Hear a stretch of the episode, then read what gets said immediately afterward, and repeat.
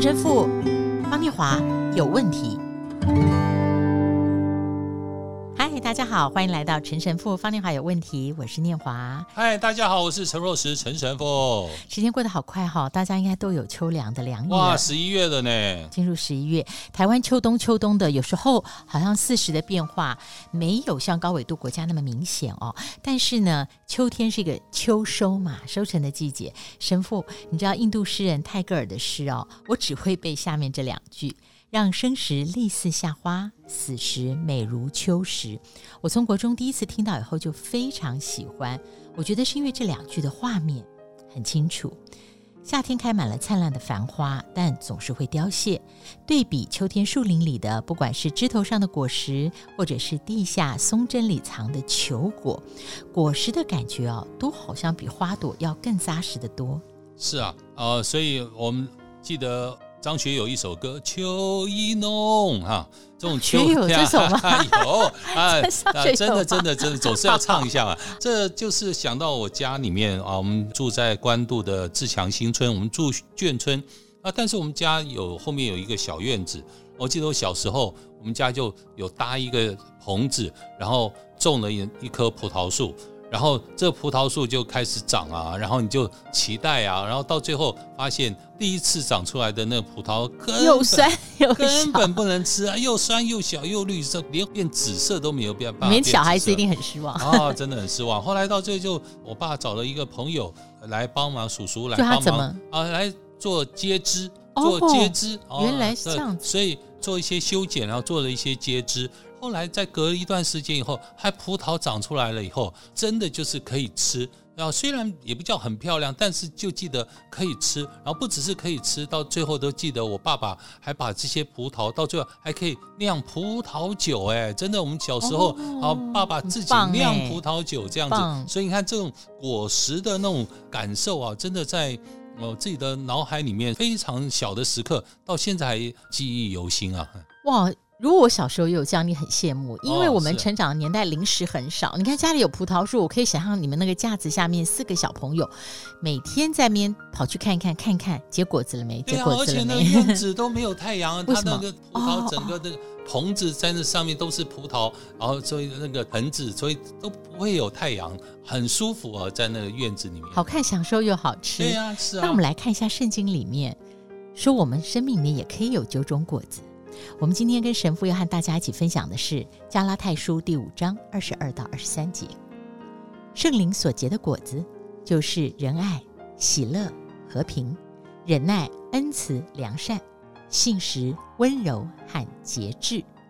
哦，九种属性的果子，哎，是。神父，你知道这九种果子，我念完一遍，一开始会觉得很像以前考试要背的公民与道德，你知道吗？是，这都是很好的事。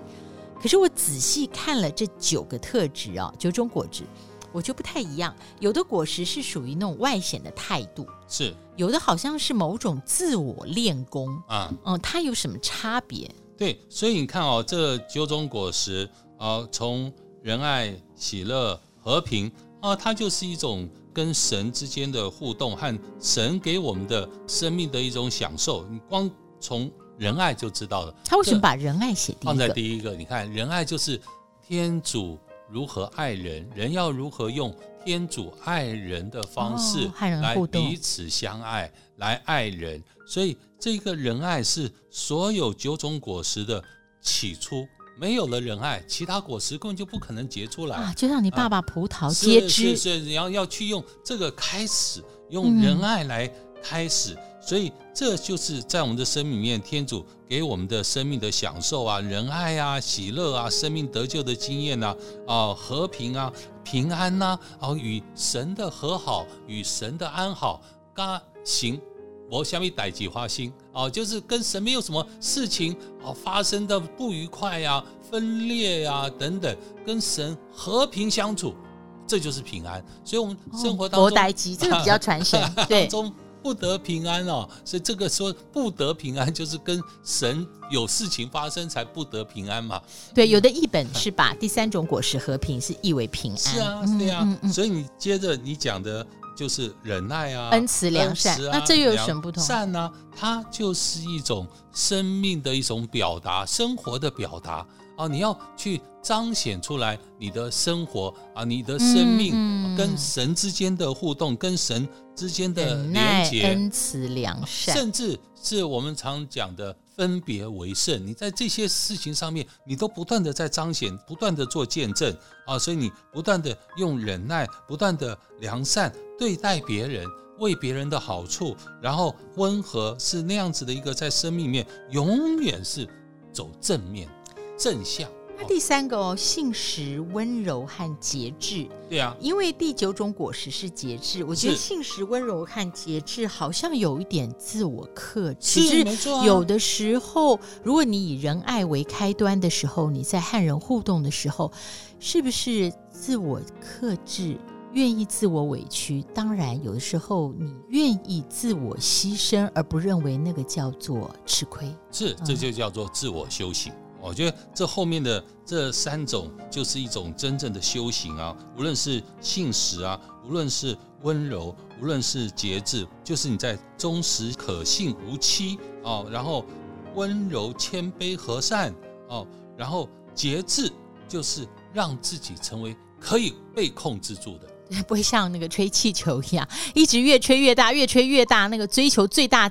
的自我极大化的结果就是归零，所以 爆掉了。生活当中最可怕的就是无法节制，就是你喜欢电手游，你喜欢电玩，但你可以喜欢，但你还是要有一个可以被控制，你自己是可以被控制的。我觉得这叫做节制。节制真的是一种果实。像我有时候累的时候，哦，我看完韩剧洗完澡，然后已经十一点了，我先生就比较会节制。他觉得呢，第二天他希望维持早起，他就睡了。那我说哦，我就划一下手机吧。那我睡前哦，一划划到几点钟去了？因为我喜欢划购物网站，其实不一定要买，哦、是是，因为你不用动脑筋。嗯。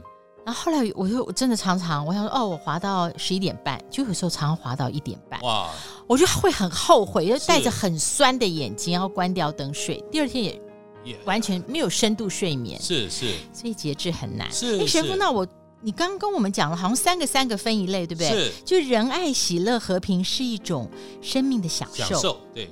忍耐、恩慈、良善是生命的见证，一种表达。那信实、温柔跟节制就是就是一种修行和修为。那这九种果子哈，是。都好像是九个美德，是在我们前面六十六集里面多少都讨论过。这个里面，听友你会不会觉得最最难结果的是忍耐？就是我觉得忍耐就像神父小时候家里那个没有结之前一直结出的酸葡萄一样。对，就忍耐就是一直需要修剪，一直需要重新结枝，就是要结忍耐的果子。神父，你的经验是什么？忍耐的果子就是我们对神的信任。我觉得就是在我们的生命里面，我们因为对神的信任，所以我可以不断的加强我忍耐的宽度和忍耐的幅度和忍耐的容量。容量哈啊，啊，就像我们手机一样，就有时候你买手机买到一二八 G 的，会有人买 一二八 G 吗？我的手机都是一二八 G 的，所以每次那那你又那么爱拍照啊？对啊，照相每一次都要赶快把它存到电脑里面，否则一下那个就是容量就变成红色。所以这一二八 G 你要。不断的去把它升等，然后容量变大，啊，从一二八变成二五六，这样不断的往上提升。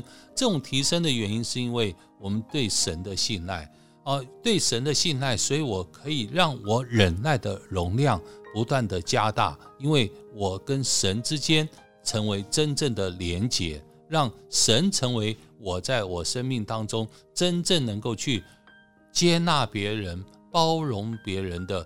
整个的能量的来源，这样子就很容易了解了。